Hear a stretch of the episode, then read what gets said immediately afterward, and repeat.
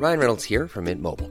With the price of just about everything going up during inflation, we thought we'd bring our prices down. So to help us, we brought in a reverse auctioneer, which is apparently a thing. Mint Mobile unlimited premium wireless. Ready to get 30, 30, bit to get 30, bit to get 20, 20, 20, bit to get 20, 20, bit to get 15, 15, 15, 15 just 15 bucks a month. So, Give it a try at mintmobile.com slash switch. $45 upfront for three months plus taxes and fees. Promo for new customers for limited time. Unlimited more than 40 gigabytes per month. Slows. Full terms at mintmobile.com.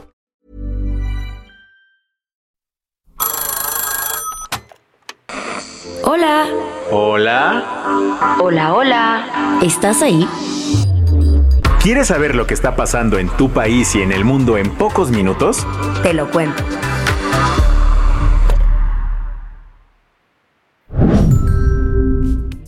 Hoy es martes 9 de enero de 2024 y estas son las principales noticias del día. Te lo cuento. Ernestina Godoy se quedó con las ganas de seguir siendo la fiscal general de justicia de la Ciudad de México. No eres el único que aplicó el lo checamos en enero antes de las vacaciones. El Congreso de la Ciudad de México iba a votar en diciembre la ratificación de Ernestina Godoy para que se quedara otros cuatro años al frente de la Fiscalía General de Justicia de la CDMX. Pero Morena y sus aliados decidieron aplazar la votación para ganar más tiempo de negociación con los diputados de la oposición. Esto porque la ratificación de la fiscal requería dos tercios de la Cámara, con los que no cuentan los del bloque oficialista. Como no hay plazo que no se cumpla, ayer se realizó una sesión extraordinaria en el Congreso Chilango para tocar el tema. Si tomamos en cuenta el número de diputados presentes en la sesión, se necesitaban 44 votos a favor para ratificar a Ernestina Godoy. ¿Y qué pasó? El resultado de la votación es el siguiente. 41 votos a favor, 25 votos en contra, 0 abstenciones. Con todo y que dos diputadas priistas votaron a favor de su ratificación, Ernestina Godoy perdió esta batalla y deberá dejar su cargo como fiscal hoy mismo. Con esto se consuman unas semanitas para el olvido que vivió la fiscal. El año pasado, The New York Times publicó una investigación señalando a la fiscalía de espiar a opositores políticos como Santiago Taboada, precandidato del Frente a la jefatura de gobierno. Ahí no acabaron los problemas. En su noticiero de latinos del pasado 5 de enero, Claudio Ochoa Huerta reveló una investigación de Guillermo Sheridan.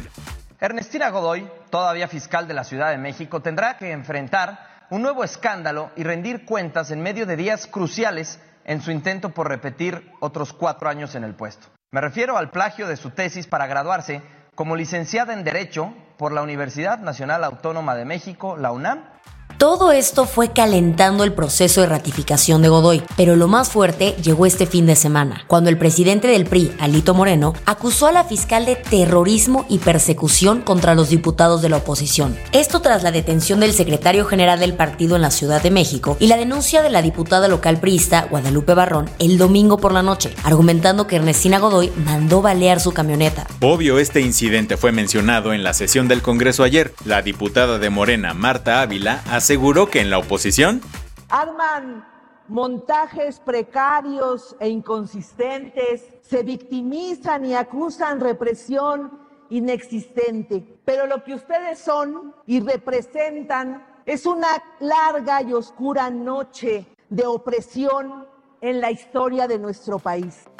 La bancada de Morena defendió la gestión de Ernestina Godoy, argumentando su independencia y trabajo en casos como el del cártel inmobiliario de la Benito Juárez. Desde la oposición le reclamaron todo lo contrario. Por ejemplo, su cercanía con Claudia Sheinbaum o las más de 228 mil carpetas de investigación que dejó sin resolver la fiscalía el año pasado. Como diría el clásico, haya sido como haya sido, el hecho es que Ernestina Godoy dejará de ser fiscal desde hoy y el Congreso local deberá empezar un proceso para escoger su reemplazo. ¿Qué más hay? Israel comenzó una fase menos intensa en la guerra contra Hamas en Gaza. Este anuncio llegó luego de que el ejército israelí diera por desmantelada la milicia Esedin al-Qassam, el brazo armado de Hamas en el norte de la franja. El contraalmirante jefe de las fuerzas de defensa de Israel, Daniel Hagari, dijo que ahora el ejército israelí iniciará una transición a una campaña con menos tropas terrestres y menos ataques aéreos. Además, señaló que se concentrará en enfrentar a Hamas en el centro y sur de la franja de Gaza con un enfoque diferente, aunque no dio más detalles. Estos comments llegaron horas antes de que Anthony Blinken, el secretario de Estado estadounidense, llegara a Israel como parte de su gira por Medio Oriente. El objetivo del tour es que el conflicto en Gaza no escale a una guerra regional. ¿De dónde vienen los temores? Este lunes, Hezbollah anunció que uno de sus comandantes, identificado como Bissam Hassan al-Tawil, murió en un ataque israelí al sur del Líbano. Esto aumentó las preocupaciones de que esta milicia libanesa pueda sumarse a Hamas en la guerra contra Israel. Las que tienes que saber este lunes, el Aeropuerto Internacional de la Ciudad de México decidió reducir sus vuelos. Ahora pasará de tener 52 a 43 operaciones aéreas cada hora. Esto es parte de un decreto firmado por el presidente López Obrador el año pasado. La intención es reducir la afluencia de pasajeros anuales a 40 millones, pues al superar esta cantidad se considera que el aeropuerto está excediendo en su capacidad. Tan solo en 2023, el AICM recibió 48.4 millones de viajeros. Eso sí, la reducción de vuelos solo aplicará para viajes nacionales en tres aerolíneas, Aeroméxico, Viva Aerobús y Volaris. 15 horas. Eso fue lo que le tomó a la cárcel de Guayaquil reconocer que el criminal más peligroso de Ecuador se había escapado. Se trata de José Adolfo Macías Villamar, mejor conocido como Fito es el líder de los choneros, el brazo operativo del cártel de Sinaloa. Aunque llevaba más de 12 años en prisión, Fito es señalado por presuntamente ordenar el asesinato del candidato presidencial Fernando Villavicencio el año pasado. Las autoridades no saben cuándo se escapó del complejo penitenciario que alberga a más de 12.000 personas en cinco cárceles. Esto fue confirmado por el comandante de la policía luego de salir de una reunión de emergencia del Consejo de Seguridad convocada por el presidente Daniel Novoa. Este lunes despegó la nave Peregrine con rumbo a la Luna. Es el primer intento de vuelo robótico privado de la NASA hacia nuestro satélite natural, que eventualmente busca asentar colonias lunares a finales de esta década. A bordo va el proyecto Colmena de la UNAM, que busca estudiar los riesgos ante los escenarios más hostiles de la superficie lunar. Aunque la misión tuvo una salida exitosa, experimentó unos problemitas en el camino. Siete horas después del despegue en Cabo Cañaveral, la empresa encargada del módulo, llamada Astrobotic, anunció que había perdido control de la nave. Afortunadamente, los científicos recuperaron los timones horas más tarde. Eso sí, el fallo podría poner en peligro la misión, pues la anomalía supuso una pérdida crítica de combustible. La pelota lloró ayer. Uno de los más grandes futbolistas de la historia murió.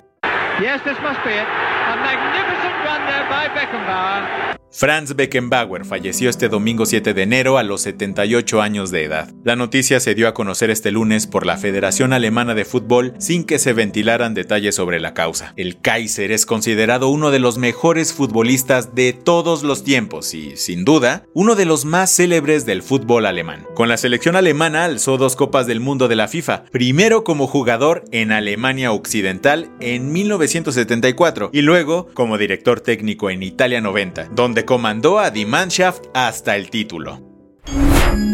La del vaso medio lleno. Como tantas especies en el mundo, el delfín del Indo ha visto amenazada su supervivencia debido al ser humano. Y es que el hábitat endémico de este simpático cetáceo con hocico alargado es el río Indo, que pasa por varias de las principales ciudades de Pakistán. Para proteger a estos animalitos, el World Wildlife Fund ha encontrado unos aliados perfectos, los pescadores locales. Aunque muchos de ellos no saben leer ni escribir, son expertos en moverse por las aguas del Indo. Por eso, cada vez que ven a uno de estos delfines, le marcan a los conservacionistas para que vayan a su rescate. El programa ha dado resultados, pues la población de delfines del Indo pasó de 150 en 1974 a unos 2.000 ejemplares el año pasado. Con esto cerramos las noticias más importantes del día. Yo soy Baltasar Tercero. Y yo soy Isabel Suárez. Gracias por acompañarnos hoy en Te lo cuento. Nos escuchamos mañana con tu nuevo shot de noticias. Chao.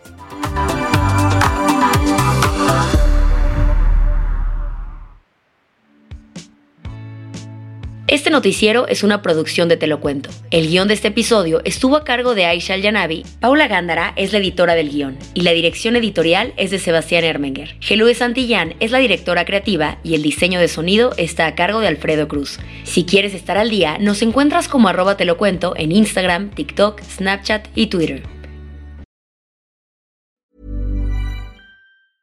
Acast.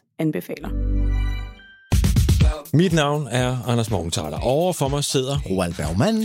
Vi har lavet en ny podcast, der hedder Dopaminklubben. Og Dopaminklubben er en klub, hvor ADHD er fucking sjovt, og hvor det griner. Det behøver ikke at være super alvorligt. Vi er skide trætte af alle de der podcasts, der forklarer mig nederen der. Vi gør grin med vores ADHD. Mulig ADHD. Ja, vi udreder mig, fordi nogen siger, at jeg har det. Jeg ved det ikke rigtigt, det finder vi ud af. Vi har i hvert fald lavet vedmål. Ind og lyt til Dopaminklubben. Hver uge udkommer vi. Der laver vi sjov og spas med at have den her vidunderlige dopaminmangel.